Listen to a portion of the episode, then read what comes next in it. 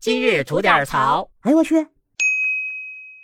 您好，我是不播新闻只吐槽的肖阳峰。校园霸凌这事儿，想必大家都有所耳闻吧？这开学呀，才一个多星期，就已经有不少关于校园霸凌的事件被各个媒体爆出来了。可见这个事儿在现在还是一个相当普遍的现象。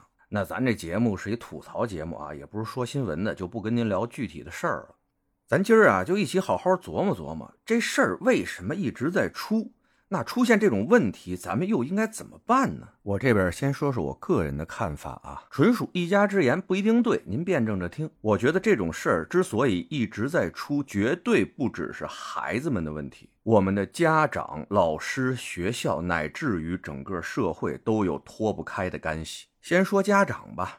我们现在很多的家长啊，对校园霸凌这个事儿本身重视的程度他就不够，一直觉得呢就是孩子们之间的打打闹闹，天性使然啊，最多也就算个小恶，不用大惊小怪的啊，无足挂齿。更有甚者呢，还有的家长把这种事情当做对孩子的一种挫折教育，认为是成长中必然要经历的一些烦恼，而完全忽视了校园霸凌对孩子身心的巨大伤害。家庭教育方面也是有的吧，对这孩子过分宠溺，有求必应，这就造成有些孩子呢不懂得尊重他人，缺乏一些基本的怜悯之心。还有的就是另一个极端了啊，习惯用棍棒、打骂等方式啊，就玩命弄这孩子。这客观上也就造成了孩子误将暴力当成解决问题、解决矛盾纠纷的有效方式。更有甚者啊，那家长本身就不是什么好玩意儿，吃喝嫖赌抽，坑蒙拐骗偷的。那您家这孩子，那根儿上其实就歪了。哎，以上所说这些家庭出来的孩子吧，就很容易变成校园霸凌的施暴者。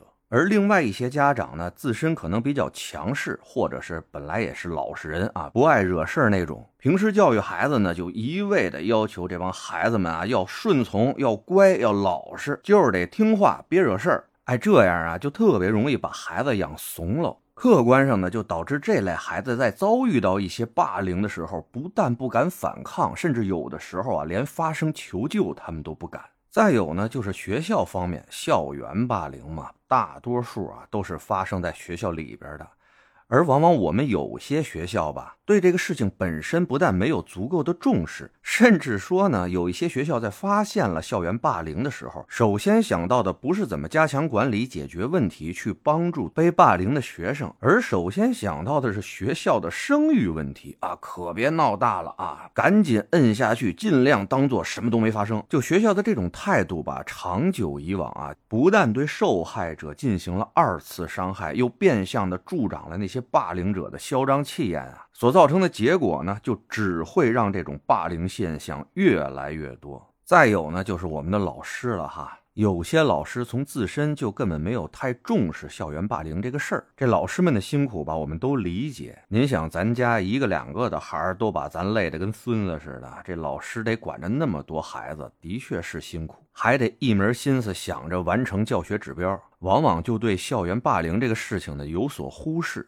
甚至还有一些校园霸凌的本身啊，就是因为老师的引导和纵容造成的结果。在班里边啊，有个别老师因为种种原因吧，就不待见某个学生，那经常会无端发难啊，对这个他比较不待见的这学生啊进行针对。而认知能力尚不健全的学生们呢，就很可能站在维护老师啊或者班级荣誉这种道德制高点吧，联合起来对这个同学进行校园霸凌。这种现象啊，其实在学校里边发生的还真是挺多的。您想想是不是？再有从社会层面说啊，那就是立法不健全，取证也难呐。校园霸凌这事儿本身啊，就是发生在孩子们身上的事儿，往往都是十六岁不到，甚至有些十四岁都不到。针对这种低龄的施暴者啊，咱们本身没有法律可以支持，怎么去处罚他们？这就造成了吧，行为人最多只会接受批评教育，或者是要求其家长严加管束，但实质上啊，缺乏足够的制约手段和配套措施，处罚不到位的话啊，对霸凌者的教育效果那肯定是有限的。还有这事儿吧，取证就特别难。校园霸凌它本身就有非常隐蔽那种特性，发生这种事情的地方不会是学校开着大会，有人上去啪打同学一大嘴巴，他疯了他。基本上就是发生在那种地下室啊、宿舍啊、厕所啊那些隐秘的角落里边。